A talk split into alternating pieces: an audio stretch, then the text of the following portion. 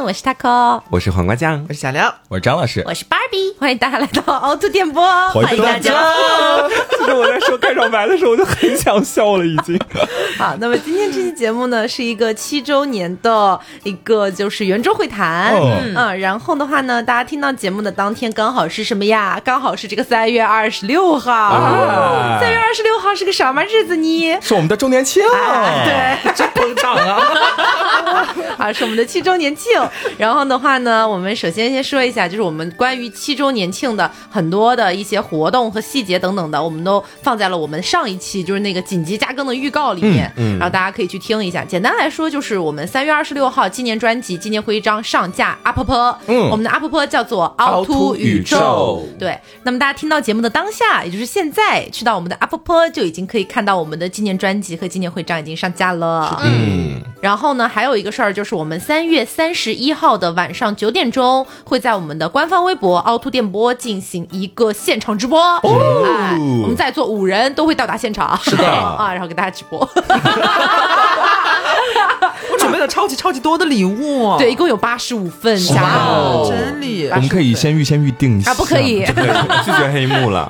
啊，对，具体有什么内容的话呢？大家可以去听上一期哈，因为上一期呢，我们大概录了十分钟的内容，跟大家讲解这些部分，这么长呢？啊，对，咱们这里就不再赘述了哈，以防有人说怎么上一期更了，这期还来水节目啊？闭嘴了，你我想聊什么就聊什么，真的很害怕呢。好，反正就是今天无主题会谈嘛，嗯，呃，想要先问一个问题哈，就是一个比较惯例性的问题，嗯。这一年来，你幸福吗？啊，大家觉得自己的身上有发生一些什么样的改变吗？啊，各种方面的都可以。俺先来说一个吧。好的。啊，俺这一年的一个变化，我觉得最大的一个变化就是莫名其妙的多了很多的迷思。嗯，对，就是会经常的在刷到一些内容之后，就会开始暴风思考。说出来呢，大家可能不太感兴趣，就别说出来了。举个例子好了，就比如说我去思考老子为什么要说无为而治，就是大家听了之后就不会想要继续往下深究的内容。是，但是就是喜欢听 TSP 的一些朋友可能说，快，他口跟节目，老子为什么无为而治？可能他们也不感兴趣吧。反正就是会陷入这样的迷思，甚至整整个一整晚在睡觉之前都在思考这件事情，嗯，然后觉得自己悟出了人生的新道理。于老师还没给你挂号吗？没有，但是第二天该干嘛干嘛，就是这样。你是不是马上要遁入空门了？那倒是没有了。对对对，嗯，我来分享一下我这一年以来的一个变化吧。讲到底就是没有变化。好，就是我个人是觉得说，从开始录节目到今天为止，其实我一直在干的一件事情，就是和一些。莫名其妙的恶评做心理斗争，嗯，这大家应该也能听得出来。就是我数次在节目里面去讲述这些故事，然后我觉得今天就不给大家详细的去讲了。嗯，那总而言之，目前的一个状态呢，就是时而会发疯，时而会精神略微稳定，大概是这个样子。你最近不是一直在强迫自己变得更佛一点吗？我。就是我确实在生活里面会想佛一点，free 一点。那些听众，那些骂你的人，他们也不会到你的面前指着你的鼻子骂你，所以你自己的生活自己照顾好就可以。rapper，但是我一旦看到评论区里面就出现那种恶评，我血压就瞬间升高，就想佛个屁呀！有什么好佛的？赶紧骂回去。尤其是有一些听众，他会在就是评论区里面点名道姓，哎，对，嗯，真的很黄瓜酱，真的。录节目还要让我接触到这些信息是吗？我比较相反，就是我觉得我可能这一年，呃，变得比前一年。好像有更加不在意其他人的一些看法或者是评价，嗯，啊，但是偶尔可能还是会想要偶尔陷入自证的一个漩涡里面，但是有努力在就是规范自己了。哎，但是你知道吗？我觉得自证这件事情是一个很玄幻的事情哦。就现在大家好像都很流行说不要自证啊，就清者自清，不要去跟他掰扯这些东西什么什么之类的。我觉得非常的合理，非常的有道理。But 就是你要知道，我们是一个呃，也不说大明星吧，但是咱们也是一个小博主了吧？就是一旦你遇到类似一些就是质疑你，或者他明明说的就是颠倒黑白的东西，你下意识的就会很害怕有其他人看到他这样的言论，然后就会以为他说的是真的。对，所以在这种情况下，我很难做到不去自证。哎。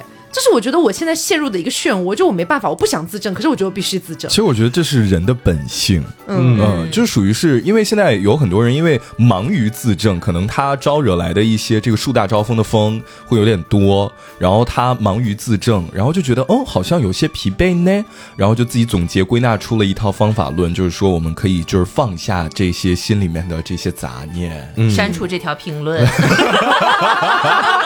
对，你说 这个让我想起来，就是我呃这一年里边，就过往一段时间，有两件自证的事情让我印象非常之深刻，都很荒谬，甚至有点好笑。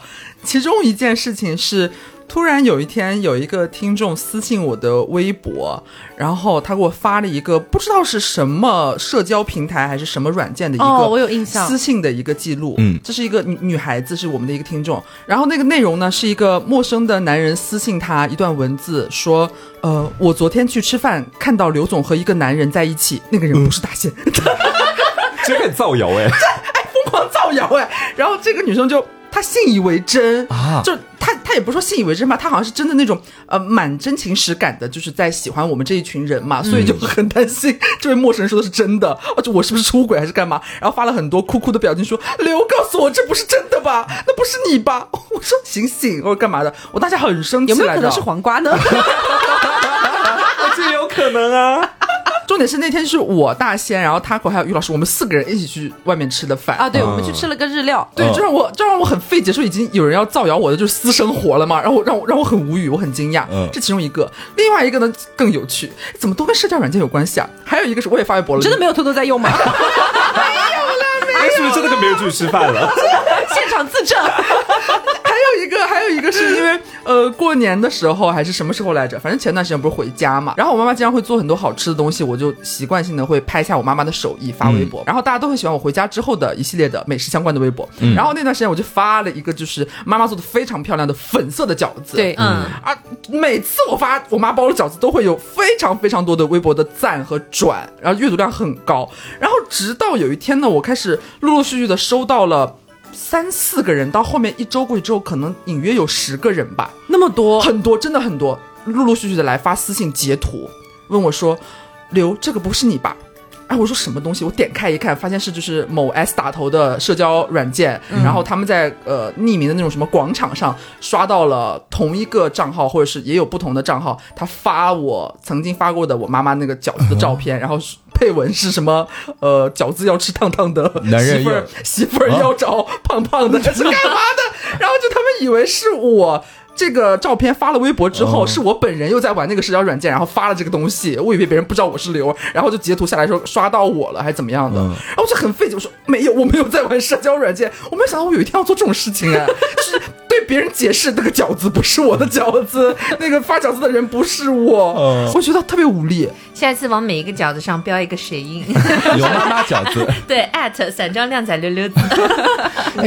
但是你说到盗图这个事情，我倒是想起来之前，就是我忘了是谁，然后突然给我扔过来一张截图，就是那个时候我还在清心寡欲的那个阶段，我的这个欲望还是没有非常的熊熊燃烧，然后那个时候我就暂时退出了这个小软件的行列。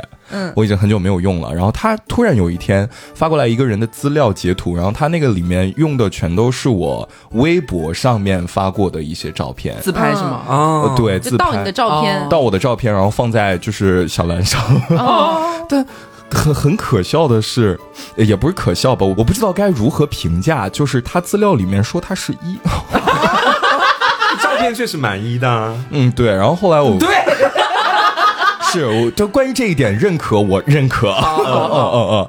然后后来我发现这个事情好像是，呃，我微博的一个粉丝，然后从我的微博盗图，然后怎么怎么样，对。怎会如此啊？玛雅，哎，我没有遇到过类似盗我图的事情，哎，怎么是我站的不够高吗？但 是我有遇到过另外的一个类型的事，其实让我困扰很久，然后现在就是慢慢放下这件事，假装没看到。嗯因为就是呃，我承认我的长相并不是什么大美女，或者说那种一眼就是非常独特、like 迪丽热巴什么之类的这种感觉，绝对不是。但是我觉得我也没有大大众化到就是路上随便看到一个人都觉得像我的程度吧。嗯。然后呢，经常就有一些听众，然后就会呃嗯发一些，有的是明星，有的是网红，有的是素人等等的，他就会发来，然后私信里面说 Taco 这也太像你了吧，然后我点开看像个屁呀、你知道，每当这个时候，我心情就很复杂。我一方面觉得说蛮开心的啦，他看到谁都会想到我，应该心里面就是狠狠的装下了我吧。对，你也蛮会自我安慰的，其实。但是另外一方面，我会觉得像个屁啦，不要再发了。然后后来我就有发过好几次微博，现在我已经不发这类微博了。嗯以前我会说，拜托大家不要再说谁谁谁像我了，除了刘亦菲以外，对 我只承认本人长得像刘亦菲，别的都别来沾边。然后就是这件事情一度让我造成了很严重的困扰，嗯就是会让我觉得说，甚至严重到我觉得我是不是要去哪里动一下，才会让别人不会那么容易觉得我像谁或者什么之类的。嗯现在我就觉得，爱，怎么样就怎么样吧，反正你最近像白素贞啊，对了，对了，对了。呃，我最近一年的这个变化，我是觉得我在工作上啊，就是心态放得更平了一些。嗯，对，因为新的一年也有了一些新的变化、新的挑战。虽然就是工资啊有所上涨，但是活儿是真的多了。啊，对，然后后来我就发现了一个道理，就是你怎么着也是干，你这个活儿你只要给他交了，能及格就 OK 了，对不对？嗯嗯，然后呢，就再者说，大不了这个钱咱们就是不赚了嘛，你凭绩效嘛，你这块儿给我扣了不就完了吗？对吧？就还是开心最少赚就少赚，吧，少赚就少赚吧，咱又不是没有一些这个其他的，就是提几会儿。一起活儿是什么活儿？对，反正就是，呃，我觉得我对于工作里面的一些事情，我的心态会放得更平和。就是你有要求，你提出来了，那我就干，我干完活儿就把它交给你，我们之间就是一个彼此，就是你提需求，我来给你解决问题这样的一个关系。就两清，其实是。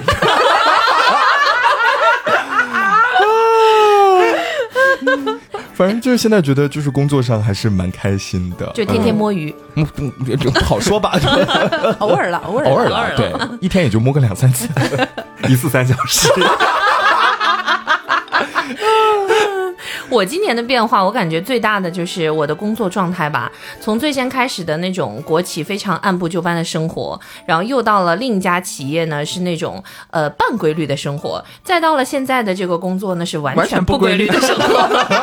对，就是这样呢，会让我呃更加的努刺激，对，更加努力去安排自己的时间吧。可能以前就是每天时间都是按块来分的，都很规律。嗯，但是现在逐渐变得呢，就是有的时候一天都很闲，你需要把一天的时间分成好几块来做。然后有的时候一天睡过去了，但有的时候一天还是很忙碌，每天要做不同的事情。但是今年呢，让我比较开心的是，我加入了凹凸电波这个大家庭。显秀出道了啊、对，很开心。然后让我这个平时的生活的安排呢，又多了这么一小格。让你更加不你更加忙碌。加班完还回来这边录节目，没有啦，就感觉很还是蛮开心，就感觉现在自己虽然说干的工作不是很规律，但是每天的生活呢都是在做着自己想做的事情，无论是自己的工作也好，还是我的众多兼职也好，就是嗯，整体来说会是让我的那个 slogan 吧，就是及时行乐，自在如风，就逐渐的达到了这个。为什么开始自我介绍？应聘了，你知道艺考了是吗，姐？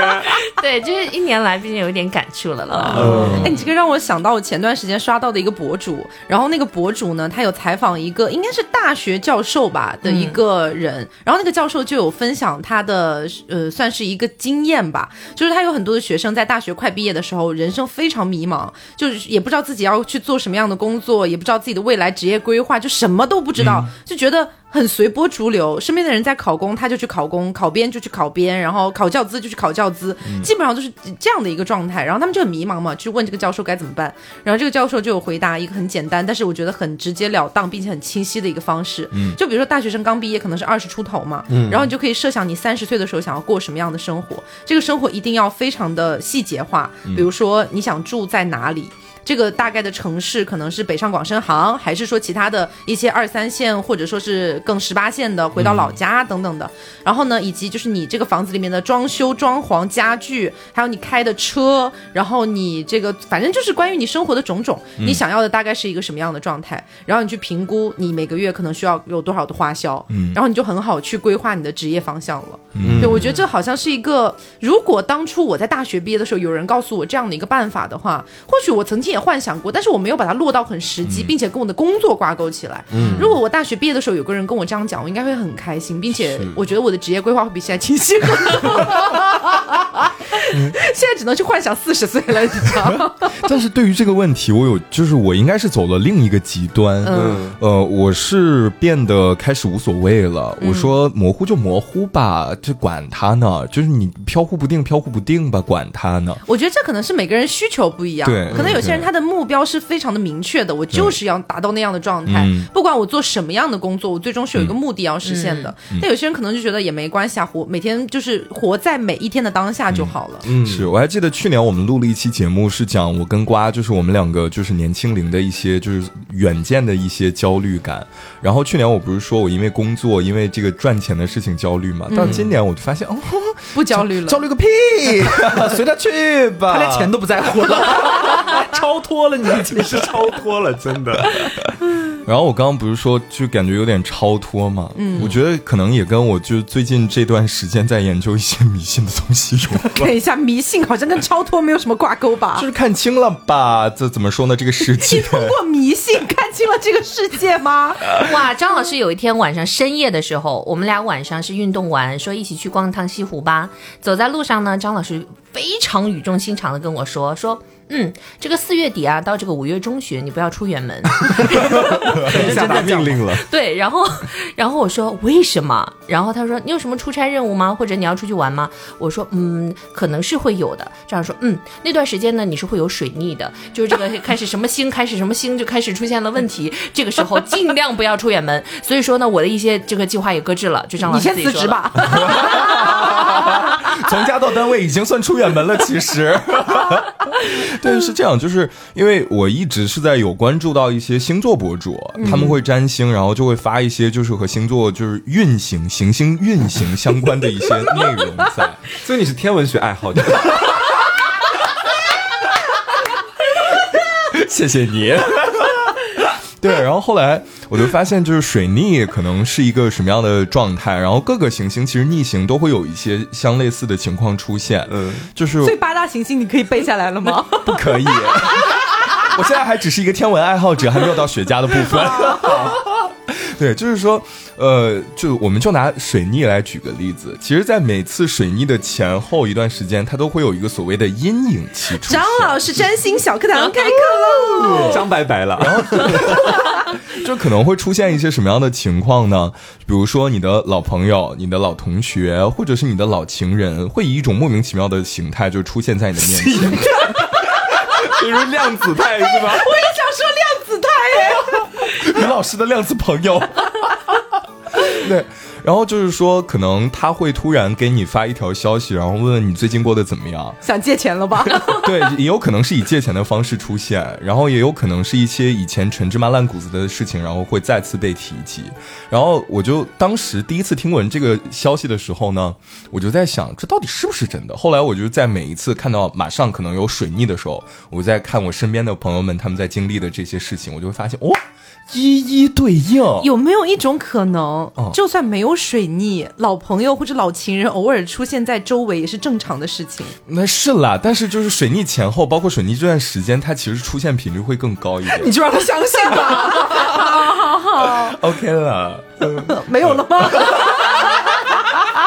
你的占星小课堂到此结束。目前就是本天文爱好者，就是 只了解到这里，只有水逆和阴影是吗？好的，会不会太浅了？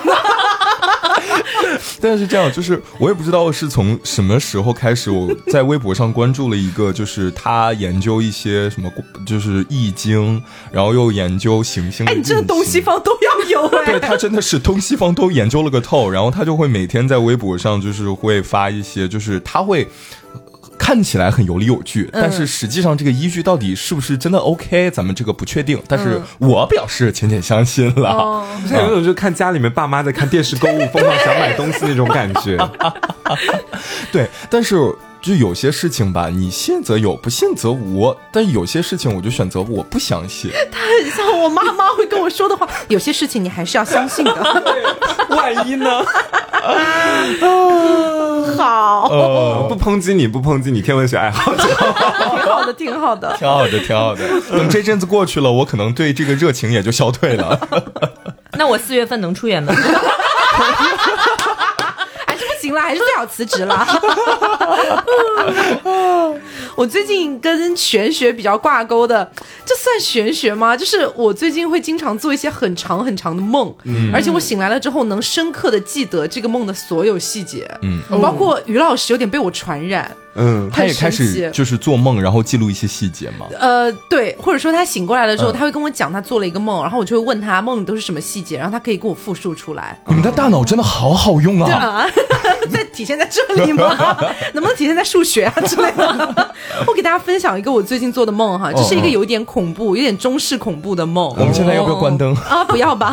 好，是这样的，就是我梦到我们一共大概有七个人，有男有女，我们被抓到了一个很奇怪的那种中式鼓楼里面。嗯这个鼓楼里面有一个那种常年脸上涂白，但是画着那种驼红的一个疯婆子。啊，这个疯婆子给我们七个人都发了戏服，还有跳舞的服装，单独给其中一个男的，我们就假设是黄瓜酱好了。干嘛把我带进这个故事里啊？单独给这个男的发了一件全身都是黑色的毛的衣服，然后疯婆子告诉我们，以后你们就在鼓楼里面打扫卫生。如果大黑毛，也就是黄瓜酱，想要听戏的话，我们其他所有人就要立刻。站上那个舞台，然后唱戏跳舞给他看，一步踏错，终身错。突然就不恐怖了嘞。好，然后时间久了之后，我们慢慢摸索到，原来这个黄瓜酱的那个大黑毛的装扮，其实是疯婆子死去了很久的丈夫的那个样子。哦她以前的丈夫就是大黑毛的一个，就就不知道为什么全身大黑毛。然后呢，这个疯婆子死去的丈夫就很爱听戏，很爱看跳舞。于是每一次在我们打扫的过程当中，我们都聚在一起密谋要怎么样逃出这个鼓楼。当我们听到疯婆子的脚步声靠近的时候，我们就要立刻整理好我们的戏服和舞服。然后大黑毛也就是黄瓜酱，他就坐在观众席，我们就站上那个舞台，然后去跳很诡异的舞蹈，然后唱很诡异的戏。然后有一天呢，疯婆子是踮着脚尖靠近我们的。哎，好可怕！对，然后没有一个人听到脚步声，不要当大黑袍。大黑袍。然后等疯婆子已经快要看到我们的时候，我们还聚在一起，正在那边讨论我们要怎么逃出去之类之类的。被发现，突然有一个男的看到了疯婆子露出那个一角的一撮头发，嗯，然后就立刻提醒我们赶快开始唱戏。但是这个时候，大黑猫也就是黄瓜酱，他离观众席太远了，他要在几秒钟之内冲过去是很难做到的。于是就是另一个男的离得很近，他就立刻坐下了，假装自己是大黑猫，但他身上没有穿大黑猫的衣服。哦对，然后黄瓜酱穿着大黑毛的衣服跟我们一起跳舞唱歌。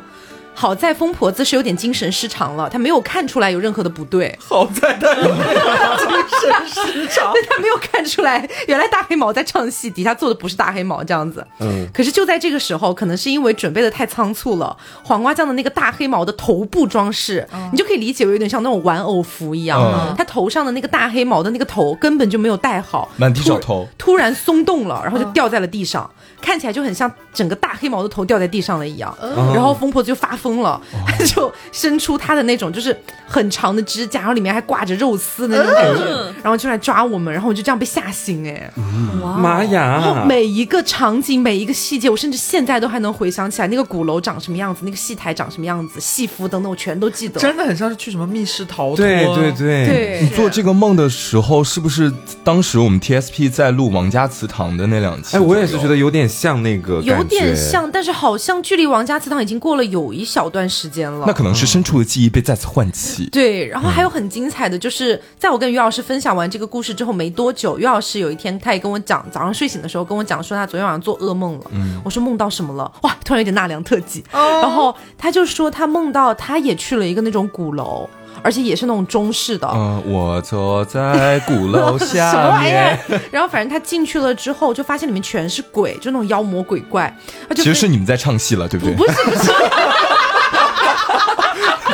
盗梦空间是吗？不是，他觉得很很可怕嘛。嗯然后他就想说要逃出去，也是一样想逃出去，然后就莫名其妙发现了一个电梯，嗯，然后就走进了这个电梯，电梯里还有另外一个可能是人，也可能是鬼，他不知道。然后这个人就跟他讲：“哦，你怎么进入到这里来了呀？我们这里一共有十八层，你电梯按十八层出去就可以回到人间了。”然后他们就按了十八层，电梯打开了之后，外面就是非常正常的人间，就是大家有说有笑啊，就很正常的。但于老师这个时候警铃大作，心里面有个声音告诉他这是假的，这是假的。然后他就说：“我不要在十八层下去。”然后把电梯按按关住，然后按了一楼。他到了一楼之后，门打开，全部都是继续是那些鬼怪，嗯但他就大步跨出去，然后就一直往前走，一直往前走，周围全部都是鬼怪过来抓他啊什么的，他就赶快跑，赶快跑，最后就跑出了结界吗？类似对类似结界一样的地方，就回到人间了，哇哦他就醒过来了。哦，哇哦你，们要不要考虑一下搬家呀？好哎日剧。哦。对，天文爱好者有话说，再帮我占卜一下吧。最近这个行星运行啊，就是什么星？同理心。是那个水星砸他俩头上了是吧？给你们唱一首《水星记》吧，消灾的。但是后来我分析了一下，有可能是因为我们那段时间精神压力比较大，然后导致做噩梦，应该是这样子。那我也分享一个我的噩梦吧。哦我觉得我这个噩梦才真正的可怕。所以今天就是纳凉特辑，对不对？啊！我我跟你不好说吧，你们一听就知道这个它有多恐怖。我梦到我怀孕了，所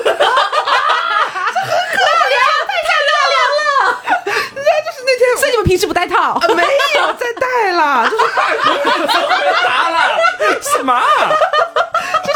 我有发微博，我不知道你们有没有看到？哦我看到了我真的是从梦里边惊醒。我第一次就是我日常生活中可能觉得还好，然后但是在梦里边。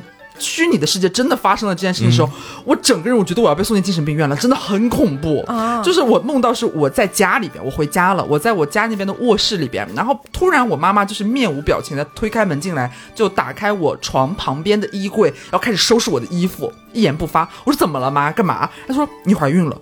快起来收拾东西，我们要去住院了。妈陪你去做产检啊！我说我说什什么东西？没有啊，我不可能怀孕呀、我们都有带套。都不可能啊，我们根本就没有做爱呀、反正就是我觉得不可能，但是我那时候不知道我在做梦，嗯太真实了。然后我妈就就是。在梦里边，他就是完全就是根本不听你讲什么，到后面就变得有点吓人，就是好像硬要拽我，甚至要叫我的爸爸进我的房间，两个人想要把我拽出我的房间，说是，呃，你听妈妈的话，你你真的是怀孕了，呃，现在妈妈陪你去住院，然后你现在你现在给大仙打电话啊，让赶紧让他过来看你，你马上你你没有多久你就要生了啊，赶紧时间来不及了，就你已经临产吗？这莫名其妙，就是我在梦里边，我根本没有任何所谓什么怀孕的状态，没有，就是就是我妈空口白牙在讲，然后甚至还要叫我爸一起把我拖走的那种，你知道，就很像是，呃，你好好的一个人，突然你的家人说你有精神病了。妈妈要送你去精神病院治疗，要把你关起来，嗯就那种恐怖的感觉。怀孕有严重到跟精神病一样了吗但是梦？里面真的很像，因为梦里边我的爸妈太、太太诡异了，就是完全就是一没有任何的表情，很冷漠的那一种。然后我就整个就是一个大大的一个抗拒，我在我的房间里边就是呃抱头痛哭。然后我那时候不是不知道自己在做梦嘛，然后不知道为什么我在梦里面就喊不可能，我不可能怀孕的，这一切都不是真的，我一定是在做梦。我在梦里面大喊，然后就开始狂扇自己的耳光。我在梦里面狂扇自己嘴巴无论在现实生活还是在梦里，都是很抓马的。因为我在梦里面都坚信我真的不可能怀孕啊，不可能啊，嗯，最近真的没有性生活啊，还好吧？为什么要突然爆料啊？就是说，因为可可能刚过就是生理期不久，或者干嘛，真的就是和现实一丝理智有结合，我真的坚信我不可能。好，我知道好，没问题。收到了这个七周年福利，对，然后我就在梦里边狂扇自己耳光，然后扇了两下之后，我我在梦里边已经是一个嚎啕大哭、满脸都是泪痕的状态。然后扇两下之后，我突然发现我的脸真的不疼，嗯，然后我在梦里边突然一下就是整个怔住，然后就我操，我在做梦。我一下就反应过来我在做梦了，嗯，然后可怕的是就在我对，然后我就愣住，然后然后我我在梦里边那个扇自己的那个动作不停下嘛，我满脸错愕，然后抬头看着我梦中的爸妈还站在我面前，然后下一秒就是我反应过来我在做梦的下一秒我就醒了。哇哦，然后我醒来之后，觉得特别后怕，就有点玄学哈，也是有点那种小迷信的那种感觉。仙，我怀孕了，我在梦里怀上了，是，我觉得很可怕的点，我觉得很可可怕的点是那种好像我觉得有人好像在控制你做梦，然后他就是想要在梦里控制你的情绪还是干嘛？然后当你真的自主的意识到你在做梦之后，他马上就好像怕你发现还是干嘛的，马上就把你推出那个梦境，让你回到现实里边。哦，我觉得好吓人，然后我就赶紧记录，梦到自己怀孕了，太可怕了。你没有赶快周公解梦吗？呃，我我有解，但是说法太多了，乱七八糟的。什么说我呃，我搜到的第一个说是，嗯，女子梦见自己有孕，很有可能是最近感情非常的稳定，真的怀孕了，有了受孕的，有了受孕的计划和意愿。我说放屁，然后关掉了。哇，现在看这个解梦哈，因为我我我本人我非常的害怕蛇，但是在我的记忆当中，我能记起来的梦。都是有关于蛇的，而且每一次都是被蛇追，真的。对，然后呢，这个蛇的颜色，或者是我在的这个场景，就以前有个游戏不是叫《神庙逃亡》吗？啊，对，就在《神庙逃亡》里，也不是《神庙逃亡》，就我不是说在那个情景，在各种各样的情境里，然后呢，总有跑酷啊，对我在跑酷，然后后面有蛇在追我，然后有打 B C 打太多，就是运动量要。我其实已经很久没有梦了，就是说以前嘛，一直到就比如说初高中，有时候也总做这样的梦，就是比如说这蛇它颜色不一样，然后有的时候呢它。能追到我，有的时候它也追不到我。追到你会怎么样呢？追到我就会吓醒，就嘿嘿嘿。好老的梗，好老的游戏，配合上好老的梗。我在十年前吗？现在是二零一四年。追到我我就醒，然后如果说不追到我的话，我就跑累了我就醒了。对，然后呢，我就去看那个周公解梦嘛，然后我就会发现，它每一个就是不同的情景，无论是他追还是没追到，意义是不同的。嗯，有一些呢是说，呃，你最近会有财运，你就财运爆棚；然后还有一些呢是你最近压力比较大，你可能需要抒发一下自己的压力。反正是每一次都是不同的情况。但是关于梦到蛇这个东西，我只相信一种说法，玄学的吗？对，就是玄学方面的一种说法，水星逆行了，是。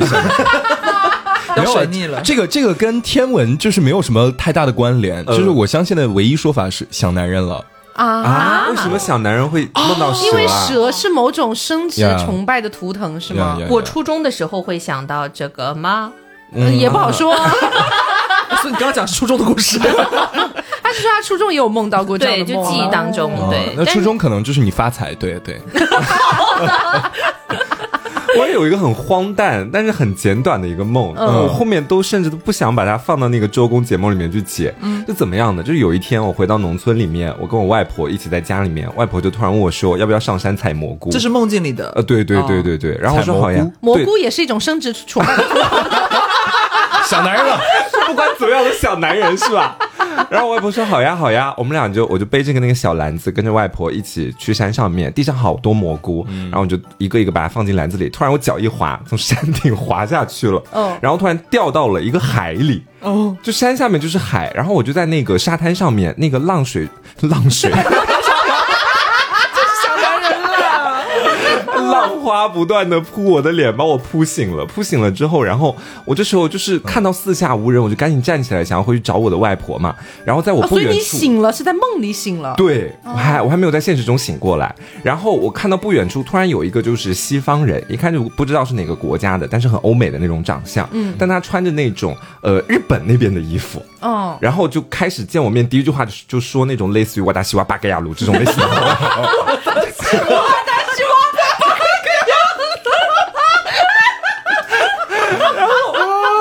话。有这几个日本人能说出口的话，好特别的自我介绍，应该是有这两个词出现在里面，所以我印象特别深刻。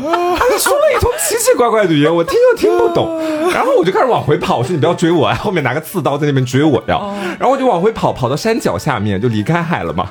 发现我觉得大概不超过半个小时吧，就从我从山上掉下来到我遇到那个外国人，然后再到对，然后再到回到山脚下，他们已经把我的黑白照片打印好，然后都以为我死了，然后我全家人都在那里就哭，然后我就很奇怪，对，然后我就跑过去，我看到我外婆，我说外婆等一等，我没有死，我没有死，然后我在那边疯狂摇她，摇她，把我自己摇醒了，没有，然后就把我自己摇醒了。啊，这么荒诞的一个梦，是梦中梦中梦的感觉。对，就不断的在昏迷，不断的在苏醒，这个样子。我觉得最荒谬的是那个瓦达西瓦。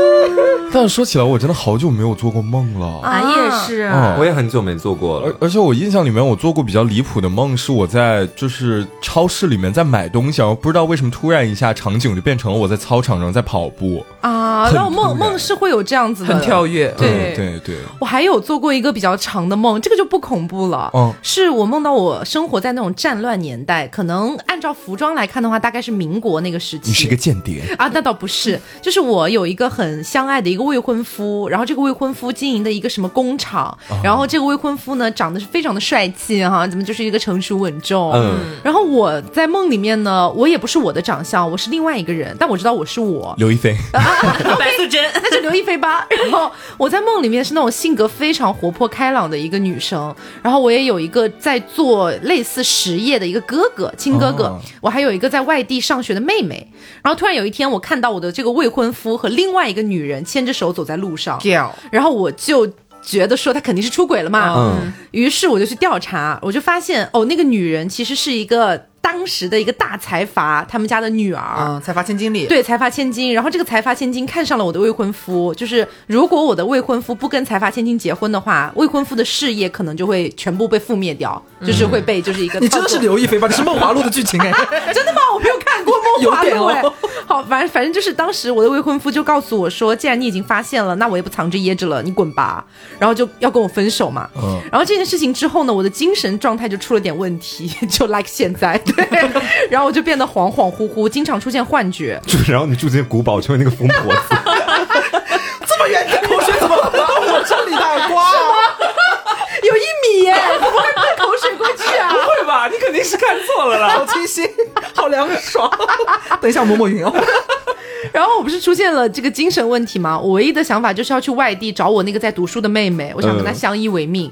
为什么不找哥哥呢？因为我这个哥哥本身他的事业就跟我未婚夫之间是有挂钩的，嗯然后他就是觉得说，嗯，可以放弃掉我，然后就是成就他自己的事业这样子。一荣俱荣，一损俱损。对，然后我找到了我的妹妹之后，我妹妹知道这件事情就非常气不过，她就想要去找我未婚夫理论，然后我就带着我妹妹一起杀到了我未婚夫的那个婚礼现场，然后我才发现他们的婚礼现场全部都是按照当初我告诉我未婚夫我想要什么样的婚礼的那个方式布置的，然后我就彻底疯掉了，就是一个就是丧失大脑了，对 然。后你在现场大闹说：“我的小八嘎。然后后面就变成了我碰到那个外国人，是吧？然后外国人要看戏，然后原本我的哥哥还会偷偷打钱给我们，就是接济我们俩的生活嘛。但是呢，其实那个财阀千金一直想要搞死我的哥哥，他就很看我很不顺眼嘛，他就想要连带就诛我们家九族这样子。然后呢，后来就是捏住了一个把柄，就把我哥给害死了。当时不是还在战乱年代嘛，我也跟我的那个妹妹走散了。然后我就变成了一个只能去靠乞讨度日、非常非常惨的一个女人。然后当初我的那个未婚夫又来找过我几次，就是提议让我做他的情妇，然后我就大拒绝，然后我就逃跑。每次看到他我就逃跑。神庙逃亡，对，然后后来财阀千金知道了这个事情，财阀千金找了一群黑帮的过来打断了我的腿，哦，我惨的无以复加，然后他还放老鼠咬我，就像是那种就是真远道真远道啦，对不起，对不起。真远道在那个大牢里的遭遇那种感觉，然后我就这样很惨很惨的过完了我的下半生呢。然后我临死还没醒吗？马上就要醒了，我临死的时候，那个未婚夫又过来了。当时我们就全部都已经老了嘛，我的记忆力也不好了，我不知道他是谁，我就看到他我就马上跑，但把我拉住，然后拉住我之后跟我说对不起，这辈子我最爱的就是你，然后这辈子欠你的，下辈子我全部还给你，然后梆一下我就醒了。我真的，我当时做完这个梦，我大无语，因为当时梦里面有个感觉就是那是我的上辈子，然后现在我在我的下辈子。啊，那咱们把它把它压入，希望大概要啊，录 什么东西啊！好可怕的梦啊！过完一生还如此凄惨，对，过完一生，这完整从二十多岁到大概七八十岁的一生。妈呀，妈呀我我没有做过跨度这么长的梦哎。哦，而且我的梦都很荒诞，人物关系也很简单。对是刚刚我外婆外国人，然后我穿越三个地点，收获几句台词，然后我就醒。对收获几句台词。对，你是完整的一个故事线其实。而且我经常有这样的梦。然后，但其实说实在的，我挺享受做这种梦的时刻的。嗯我在进妇产科之前我就醒来了，觉得很有趣耶，就是你醒了之后，我百分之六七十的梦我都会记得很深刻，但是我在梦里面无法感知到我在做梦，哦所以我醒了之后，我就会觉得好像经历了别人的一生，或者感受到了平行宇宙的某种感觉。那你都不用去玩剧本杀了呗。对，我可以在自己的大脑里完成，在大脑里自己跟自己玩剧本杀。会不会太久啊？几十年？而最后结局也不太好哎。就怎么说呢？这个故事听起来就感觉大家所有人做的梦，就是在梦里面，大家精神状态都不是很正常。对，我在对梦里是直接疯了，对，是有点荒诞的。不过最近就是我跟张老师的生活也稍稍有点荒诞了。现实生活是吧？啊对我们是真实的荒诞。你俩现在说我不是一直挺荒诞，都各自很精彩啊。对了对了，就是我们不是一起去打搏击操，有一个就是小小团体嘛，嗯就是大家一起与与就是相互约课什么之类的。然后因为在我们现在的这个健身房这个俱乐部，他们会有一个，比如说你完成了一百节的一个成就，你完成了两百节的一个成就，然后他会给你送一个什么小徽章，然后还有实体的纪念盒。然后所以这个一百节、两百节就是这种大整数的课。呃，会有一些小伙伴就是可以庆祝一下、纪念一下这个样子。对对，然后最近就发生了什么事呢？先是在、嗯呃上上周的时候，张老师过了他的这个 BC 一百节，哎，然后所有的我以为一百岁呢。对，然后所有的这个小团体的朋友呢，就来给他庆祝，嗯然后包括是就是经常上课的教练，然后也会庆祝，给他送小礼物这样子。然后呢，在他的下一周呢，又是我们另一个朋友过了。后来呢，大家就发现这件事情开始逐渐的离谱起来了，是就是嗯。过某一个人的几百节，这个人他可以不来，啊对，那你们过什么他？本人不参加，对他本人可以不参加。那你们过什么？就是庆祝啊，我们是在 单纯为了庆祝而庆祝。对，就比如说，呃，我来买一个横幅，然后张老师来买一个蛋糕，然后其他朋友买一个鲜花，然后再有朋友买气球，然后大家准备起来，当事人可以不在。他 甚至可以不知道。对，就比如说今天 Taco 过生日了，然后呢，这个黄瓜去买生日蛋糕，然后 我知道了，这就是古早的时候我们给东方神起过生日是一样的。对但是虽然说这个感觉有点病态，当然我们是开玩笑哈，就是你要庆祝一个事情，那个本人还是要在场的，不然的话整个事情会看起来非常的奇怪。对、嗯对看在做什么献祭什么？我上了一百节课了，把他献祭了。你们拿个蛋糕诅咒他是吗？这个反正就是类似的事情，很 很喜欢。对，就大家比较享受这种庆祝的过程。对对，嗯，所以明天我们就八周年了。让我们中央通电波八周年快乐！你的精神状态可能需要去看看医生了。我 现在脸就是杨幂那个苦涩的表情。苦笑。哎，不过就是这种荒诞就事情啊，我这边不是会遇到很多嘛，然后很多听众就会说，哎，他为什么这种荒诞事情都会发生在 Barbie 演的啦身上演的啦演的啦，对啦对啊，都演的啦。我每天都要写剧本的，其实然后才能上节对对目。，然后就是前几天嘛，我我有去一个这种音乐的现场，然后你呃，一般这种现场他有很多志愿者帮忙嘛，然后有一个女生，她就是呃非常的没有边界感，她抱过来，老婆亲亲，然后她就、对脸就贴到了我的脸上，你认识她吗？并不认识，只是以前可能有见过，哦，对，只是有见过，然后他就叫老婆贴贴，然后比如说有这个群聊嘛，然后他也会在群里就是艾特每一个进群的啊，老婆怎么怎么样这样子。他果然是跟每个人都叫老婆啊。对他跟每个老 都叫老婆，就感觉是不是想当皇帝？同性恋跟每个人都很熟的样子。但是我个人呢，有点对这种就是过分热情的人有点害怕，就是他会那种远远的看到你就跟你打那种巨大的招呼，然后看到你就给你一个巨大的拥抱，然后你稍微没聊两句，然后他给你点奶茶的这种。哦，对，然后就让人觉得有点害怕。然后你以前嘛，大家都是见个面，没有什么交集，或者说工作上的一些往来。但是后面呢，他发现可能我我的在这个现场负责东西比他要高一点，然后于是他就把那种老婆贴贴的这种就是态度，立马转变成你好，老师，对不起，是我以前唐突了，立刻变脸。哦，对，然后呢，他跟我刚说完，就对他下面可能就并不太熟悉现场的一些小小一点的小朋友，可能刚大一大二，他说，嗯，你们去做这个，你们去做那个，是上面的负责人说的。然后他指一下我，但我完全没有说这话，啊，就是在下面作威作福了。啊对我感觉真的很荒谬，就这个人让我感觉很害怕。哎 多大了？嗯，大三大四的样子吧。啊啊，也还是小朋友。对，也孩是小朋友。大三大四还叫小朋友吗？等一下，大三大四也二十多岁了吧？嗯，而且他朋友圈我看他经常就有那种呃，感觉认识全世界人的样子，对，就是让别人感觉哇，他好厉害，但其实并没有，哦，有点吓人。部分的就可能大学生他还没有度过那个社交虚荣期，哦对他会觉得说自己认识很多人，对自己来说是一件很加分的事情，很牛逼。对对，但是这其实他后面慢慢就会知道，这并不是什么特别值得炫耀的事情。对对对，他倒是认识那么多人，但是那么多人未必认识他。对啊，像巴老师就不认识他。还有他变脸变得也太快了吧？就是有吓到你。呃，是真的有吓到，真的就是那种前一秒对我毕恭毕敬，眼睛里冒星星，然后下一秒转过头，立马去命令别人，并且就是很凶的那种命令。嗯，嗯我就感觉很荒谬了。哎，你说到边界感这个东西哈，我不知道我接下来讲这个故事算不算没有边界感，但是真的让我有点无语住了。怎么说？是这样子，就是呃，如果听了我们之前应该是 Plus 吧，还是特别节目啊？最近录节目太多，我已经有点混乱了。反正就是有一期节目里面我提到，哦，是特别节目，就是雀雀上的那一期。然后不是讲说雀有给我们推荐一家那个面包店嘛，然后我跟于老师不是就过去买那个可颂，想要尝一下，结果发现蛮一般嘛。但但这不是重点。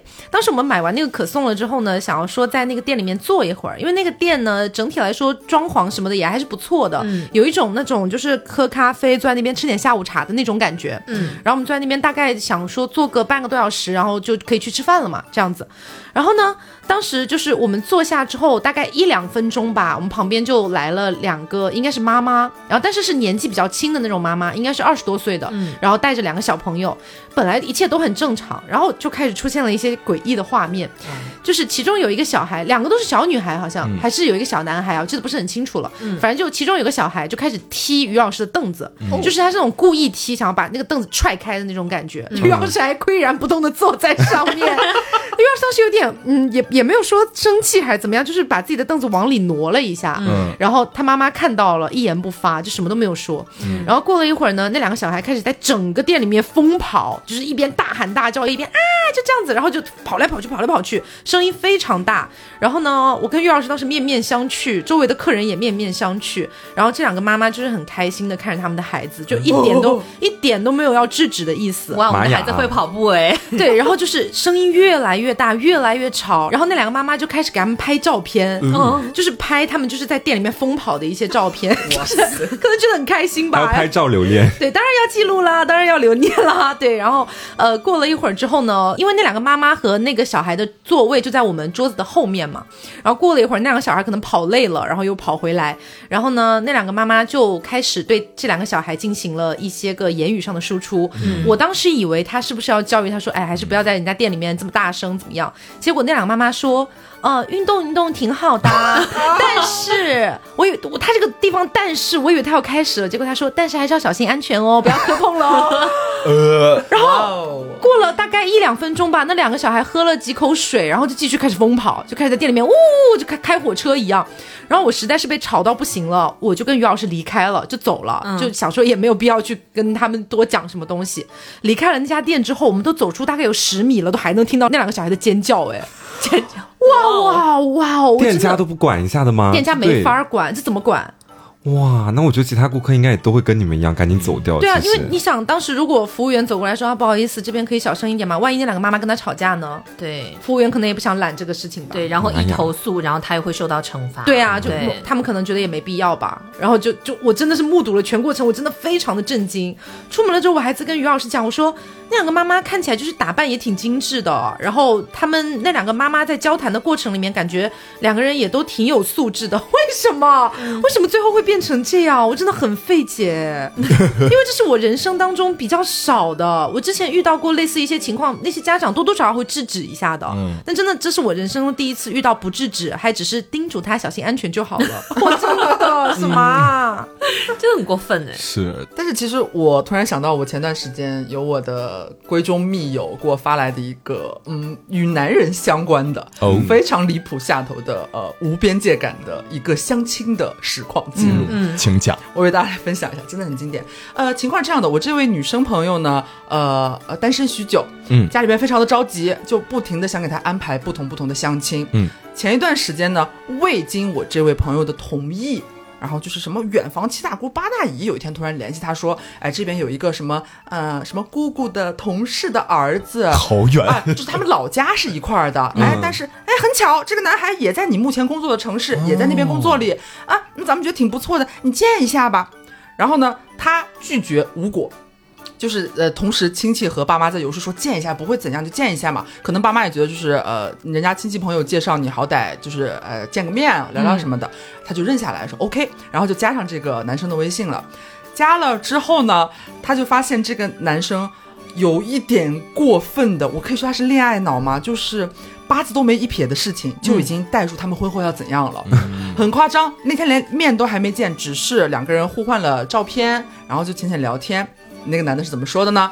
丫头，傻丫头你心动了，我看得出来。我我觉得还要离谱一点啊，他他是这样说的，就是他们只是在微信文字聊天，嗯嗯嗯然后互相见过了对方的长相嘛，然后这个男的呢就直接对我这个朋友说，嗯。我觉得呢，我喜欢一个人，如果喜欢你，就是会把你放在心上。哦嗯，虔诚的焚香，啊对。然后说，我看你的照片，我觉得你不是那种危险的女人。什么样的女人是危险的女人？然后我朋友就对我朋友这么问，反问他，就觉得哎，事情开始有意思起来了，有点带着玩味的说，觉得遇到极品了，他就去逗那个男生说，嗯危险的女人，你觉得危险的女人是什么样子的呢？然后没有想到这位男士语出惊人，他说。就是那种夏天的时候，专门穿上那种露锁骨的衣服，然后裙子和那个短裤就穿到大腿根儿那儿，然后就。男的就这么说，他觉得那样是危险的女人。我觉得你不是危险的女人。然后我这个我这个朋友真的是火冒三丈，说，可是我真的很爱穿夏天穿很短的 衣服。然后这关你屁事啊！重点是他本来想要就是听到这番话之后想要噎回去嘛，所以他才会说啊，其实我夏天还蛮喜欢穿短裙危险的。对，我穿其实还蛮短的，或者干嘛。然后你知道这男生马上接什么？还没见过面啊，说啊，那你穿的话应该挺漂亮的吧？这这是什么恶臭男？没有逻辑是自洽的，危险且美丽，怎么了？没问题的。危险和美丽可以共存啊就。发现马上就是你不不认他那一套，好像不是那种循规蹈矩或者那种传统意义上的话，呃，有点刚强，好像直面回击他这个语语言，他居然还能给你接回来说，哦，那你穿的话一定很漂亮。家里应该挂了块大匾，上面写随机应变。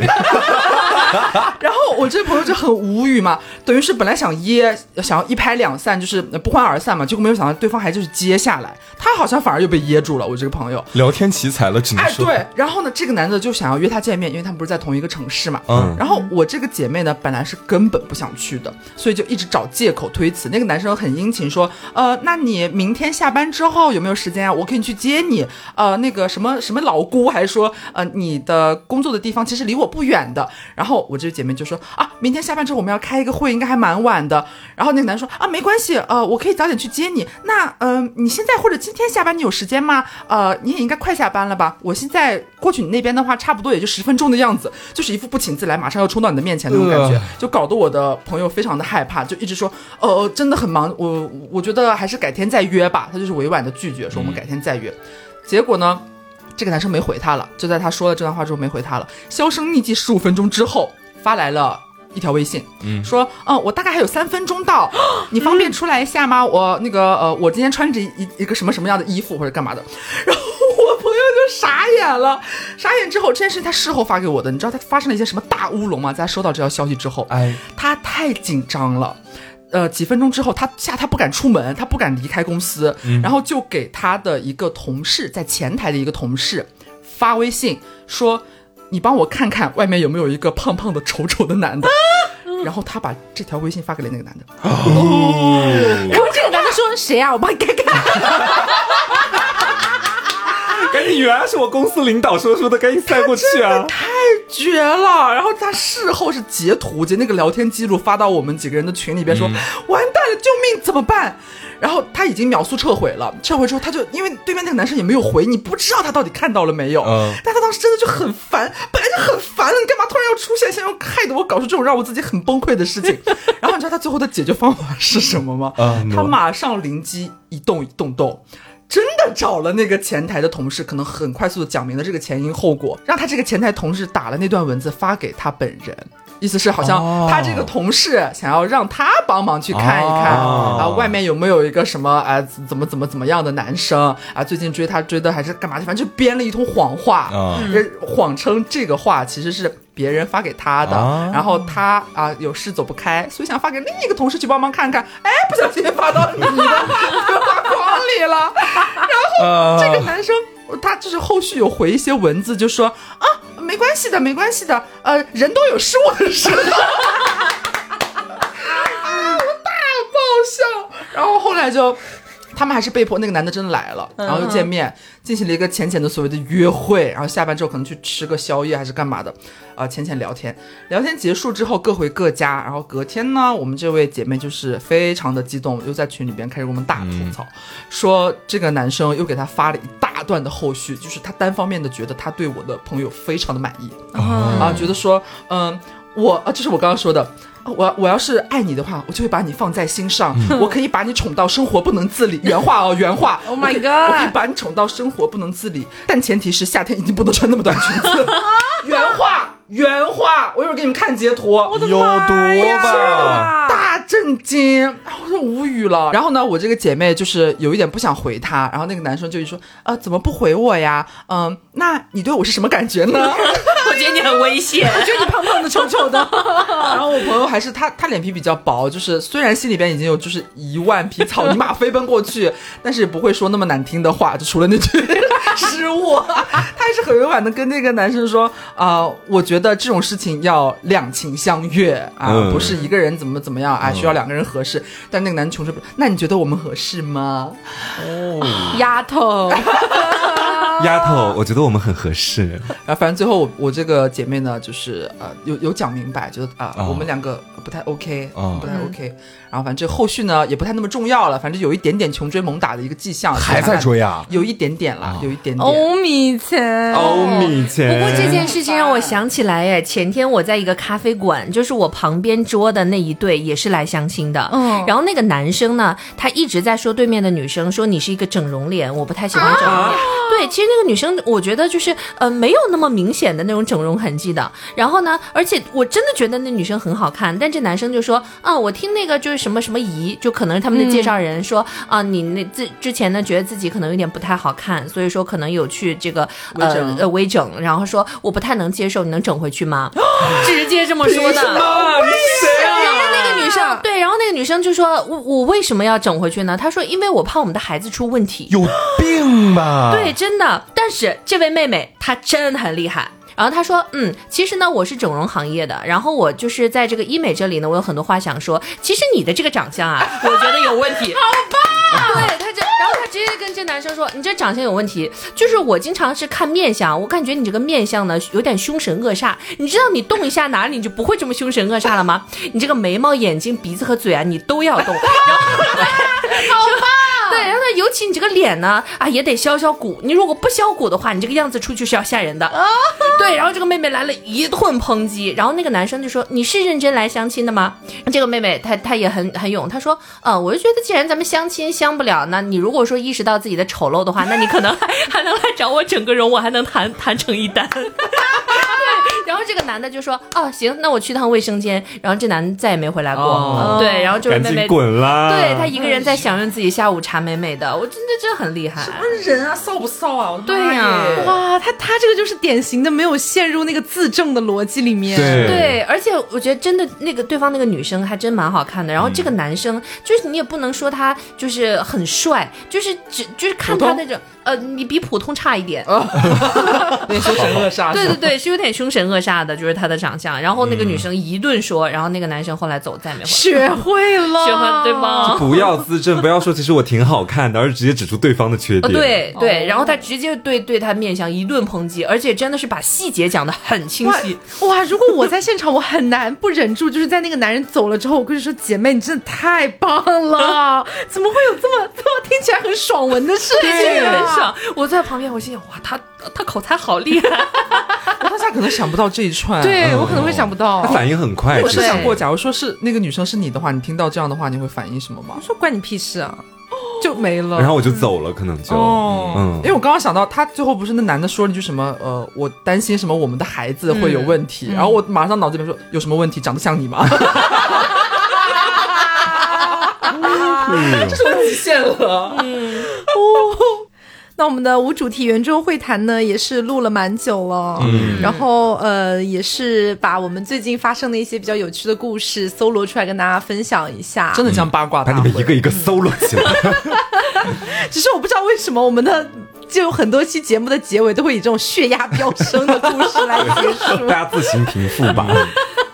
哦，那也是，呃，我刚好赶上我们七周年嘛，嗯，然后大家听完节目的话呢，就可以，如果想要有一个购买纪念专辑的计划的话，就可以去到我们的 Apple p 了，嗯，我们的纪念专辑已经上架喽，是的，是的，然后的话，也再一次感谢大家陪伴我们走过这么久的时间，是的。其实我觉得很神奇，因为就是这两年的时候，偶尔会有一些，比如说他们可能是大学生、本科或者是研究生的一个平时的一些呃做的研究，或者是写的一些论文之类的，可能会跟播客这个行业有关系嘛。嗯，然后他们就会来我的微博私信我，问我能不能做一个简单的访谈这个样子。他们可能想要收集一些资料拿去写嘛，基本上我都会答应，都会同意。然后我们就是去进行这个访谈。然后其实，在访谈的过程当中，呃，他们基本上都会问我一个问题，就是说做了这么久的播客之后，有一些什么样的收获？其实我个人说真的啊，就是呃，我没有什么收获。不是什么啊，就是说我个人觉得我在做播客的过程里面收获的最大的一个东西，其实就是我们和听众的一种关系。嗯就比如说我们之前有一对听众，他们是因为听节目而认识，并且还结婚。这件事情一直以来在我的脑海里面，我觉得都是一件非常神奇的事情。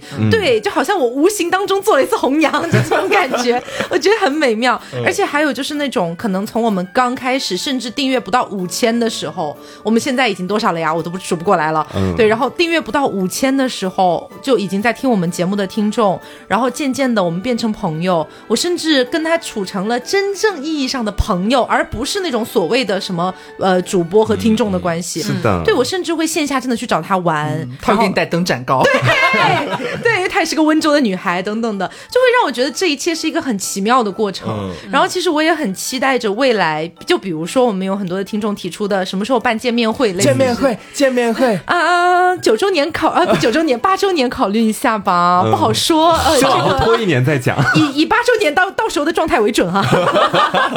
反正就是这个东西，我们也一直在考虑的过程当中。然后呃，很多很多的事情，可能平时做节目我们不会专门的拿出来跟大家嗯讲，说有多么的开心，或者说有多么的感动等等的，因为这个东西说起来说多了会有点矫情嘛。嗯但是可能在就是周年纪念的时候，这种感觉反而是最强烈的。嗯，就其实今年呢，我加入到了我们这个小家庭，嗯。我是挺小的，小时候大家庭是吗？总共不到十个人。是加入我们的小家庭之后呢，我感觉到就是呃，就像今年我们的主题一样，是像栖息地嘛。然后除了这个呢，我还学到了说，其实呃，生活里有的时候说话呢会有一点点这个太放飞自我，但是现在呢，就是有被大家监督到，然后。对，然后所以说，嗯，就是在生活里也好，或者在平时上课也好，我后来发现以前可能有时候我会说一些，比如说他妈的类似这种脏话，嗯，但我已经很久都没有出现了。就小时候我可能觉得说这个呃很炫，然后别人都觉得 呃对，别人觉得我是大姐，然后这种，但后来我发现呢，就是嗯，渐渐的对自己有了一定的要求之后，可能有的时候会想我要带给其他人一些正能量，然后或者说呃让哎一下规范一下自己，然后在平时教育学生的时候呢，也就是除了教他们语音发声，更多教他们这种呃语言组织，或者说是做人做事，因为他们其实有的时候有一些思想还是有一点点小年轻，或者说在一些呃稚嫩，哎在一些危险边缘徘徊。对对对，有一些是的。然后有的时候感觉他们，比如说，嗯，被我这个说回来，或者说他们自己也有了这个规范自己的这种呃小想法，我感觉也是属于这种传播传播的作用吧。所以我觉得真的还蛮感慨的，除了规范到了自己，然后也帮助到了更多的人。嗯主要还是规范自己了。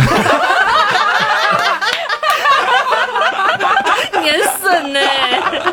自己真的很需要规范的。是理是理，其实其实刚刚巴老师有 Q 到七夕地这个主题嘛，嗯然后我之前其实也有发一条微博，现在都还在我的置顶微博里面，就是我觉得凹凸电波它就是一个想要带给大家快乐，带给大家一个可以留在这里喘息一口气的一个空间。嗯大家如果感觉到生活有点不开心了，来听听凹凸电波，或许我们讲的好笑或者不好笑吧，无所谓啦，反正那总会有一期好笑的嘛，对不对？然后你就可能在这个过程里面会收获一些快乐，然后快乐了之后，你可能重新整顿了自己的心情，第二天又能够继续去面对这个 B 班。还有这个 B 世界，对，反正就是以这样的一个形式存在，是我们目前觉得凹凸电波比较大的一个意义吧。嗯。嗯，因为我也确实蛮常收到，尤其是临近七周年的时候，会陆陆续续收到一些私信，可能在日常生活当中也有，嗯，那个频率是比较稳定的，可能时不时就会有人私信你，他会发很长一段，啊，对对啊，对，会有的。他说啊，他是什么情况？啊？比方说是哪一年，或者听我们节目第几年，然后有哪一期节目他印象非常深刻，然后他当时可能正在苦恼相关的一些问题，给了他很多，就是他会向你抒发说，他好像真的。很珍视有这样一档节目，嗯呃虽然说好像确实嗯没有与我们线下见过面，或者是成为线下的那种朋友，嗯但是好像仿佛认识了很久的时间、啊，觉得每次听节目的时候都很像是在一个怎么说。姐妹七七八八坐在一起，然后乱讲话。她可能没有发什么言，但是好像就又参与到了其中，他是一个倾听者，对，很玄妙的一种感觉。我有时候会不知道回什么，我讲实话，嗯，就是对我也是。对，就但是嗯，我真的只会就是我的极限的是发很多就是呃表情包。谢谢你的聆听，包，然后还有感谢，嗯。嗯，但是有时候会觉得有点愧疚，他好像他的爱通过他的那个篇长文幅溢美之词，这层出不穷，但我只能回你一个比心。和谢谢，但是我心里边其实真的很感动，对对对。也很感谢了。嗯，而且就是我有种感觉啊，就其实，在以前的时候，我是觉得自己除了做节目之外，我抗拒，以前蛮抗拒和听众之间有太多的交流他以。前都不想开微博嘞。对，以前就是当时 Taco 刘问我要不要开微博，我们进行了一次很深刻的对话。然后我当时所表达的其实就是，我现在好像还不想离听众太近，因为我会担心，好像在离听众很近之后，我会收到更多刺激到我的言论。嗯就当时自己可能会有这方面的担心。后面我就看他俩越来越红，越来越火。咱们这心里还有点不平衡呢。没有开玩笑，什么都想要啊！开玩笑，开玩笑。后面的时候是我就突然有一天，我开始觉得说，好像现在整体的一个言论风向就没有对我那么严格，或者说我挺少看到那些批判我、批评我的人。我说我要不要往前尝试去走一步？因为我记得当时在我们进行那次开不开微博的深刻讨论的时候，他扣其实他有跟我讲过一个话，他说我们现在不是要好像逼你开微博或者怎么样的，我们现在只是想告诉你说，你现在完全可以进入到一个你自己的休整期，但是如果你未来随时有一天想开的话，你随时都可以开。嗯，然后在那段时间里面，我就觉得说，好像现在确实到了某一个我想要去把自己掏出来更多去分享给听众的一个时间点了，后面就开了嘛。其实，在微博初期的时候，我每天都在担心啊，我要怎么做一些精心的内容分享给 他们。是光光拍视频吗？对，那然个时候后。对，就是灌肠器测评，是，我会拍很多灌肠器测评，也没有很多，两个。然后是想要觉得说，让听众在看我的微博的时候有一种获得感，嗯，然后就会导致我微博其实不太更新我的日常，讲实话，嗯，大部分都是我在想一个主题或者去拍，然后拍的又不咋地。也是拍视频的小白啊。然后到后面的时候，我可能有时候会试探性的发几段生活里面的很碎片、很废话，包括自己的一些小小迷思。嗯，那后面发现大家还是比较爱看，然后也会给我很多的关注，包括是鼓励。然后从那时候好像就突然产生了很大的一种改观。就如果说我从前我是觉得我跟听众的关系是，他们想从我这里掏出点什么东西。不吐出点真东西来，对不起他们，或者是不行的，他们就会不喜欢我。嗯我从前就是可能我一直以来对关系的这种处理模式有一个误解，就我觉得别人要接近我，一定是想从我这里得到些什么东西，这是我的一个误判，大家不要学习我。对，然后后面发现，其实有的时候听众对我们的喜欢，真的就好像是。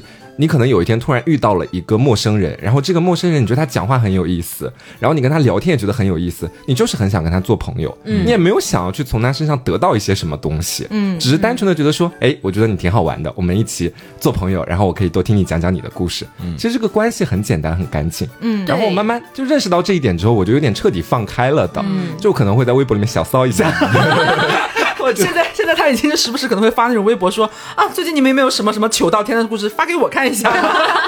开始反向收我想要。掏一点他们的东西出来了。对，有没有一种感觉，就是那种互为栖息地的感觉，是吧？对，其实是互为栖息地的，是这种感觉。所以我觉得这是一个比较良性和好的开始。嗯，我是真的觉得做节目，我做了应该有六年吧，Taco，对，有了，我自己我都记不清楚。有的，有的，有的。因为第一年我好像是不在，第二年加入。因为第一年你还没入学呢。对，然后我是感觉到那你好像不是六年呢。啊，等一下，等一下，等一下，我算一下，我 算一下，我数学不太好哈，应该是五点五到六左右。五点五到嗯六，差不多我觉得这在这一路上面，我时常哈，就有时候可能突然有一天做节目会听到他会跟我讲说：“哇，瓜，你长大了哎。”第一次开始听他跟我说“瓜，你长大了哎”这句话，是我当时就是分手分的没那么干脆了，没有那么快了。他跟我就当时就说你长大了，后面。我听到过好多次，可能你们都没有印象了，但是你们会经常告诉我说你又长大了一点，你又长大了一点。对，其实这个倒不是说我们想当瓜的爹还是怎么，我没有说想法。主主要是说，因为瓜本身就比我们小一点嘛，对对对。然后呢，本身之前也是我的学弟，嗯。然后在电台里的时候也是更多的都是我带着他，我带着他的这种感觉。嗯。养成系主播，对，其实是有一种，确实是有一种在看着孩子慢慢长大，但是他又不是那种从一个小 baby 的状态长大，就你好像在见证他的一些成长，嗯然后同时你作为他的朋友，你会时常感觉到很欣慰的这种感觉。还是爹了。然后我也会在评论区里面看到一些听众时候，觉得瓜好像有点成长了。我看到之后，我就觉得很开心，很开心。我觉得好像自己的这种一点点成长是在被周围的人一起见证着的，然后也有人会替你的成长而开心。我觉得这种关系很美好。当然，这以上的所有感谢，在碰到一些恶评的时候，它瞬间消失。就是它会不没有那么频繁的出现，但是好像冷静下来又会再次想到这些东西。我觉得这可能也就是我一直能够坚持做这个节目做下去的一个原因吧。嗯嗯。好的，那么这就是我们七周年的无主题圆桌会谈了。是的啊，聊了好多东西哦。是的就只有最后这一部分跟七周年有关。总是要感慨一下的了。对对对，好，那我们最后再强调一下我们这次准备的七周年活动吧。嗯，首先呢，大家听到节目的当下就可以去到我们的 App Store 了，我们的纪念专辑和纪念徽章都已经上架了。嗯好，然后还有的话呢，就是我们会有一个三月三十一号晚上九点钟在微博。At 凹凸电波这个微博，然后我们会有一个直播，嗯，那这个直播呢，我们会一共送出八十五份礼物，哇哦，对，欢迎大家来就是进行一个抽奖，嗯啊，我觉得这次准备的礼物的数量其实还挺多的，可以来踹一踹，一年更比一年强。哎，对对对对对，好，那呃，最后呢，也是再次感谢我们的听众，呃，没有听众就没有我们，是的，感谢。感恩热。好，那我们今天的节目差不多就是到这里，我是 Taco，我是黄瓜酱，我是小刘，我是张老师，我是 Barbie。别着急，慢慢来。拜拜，拜拜。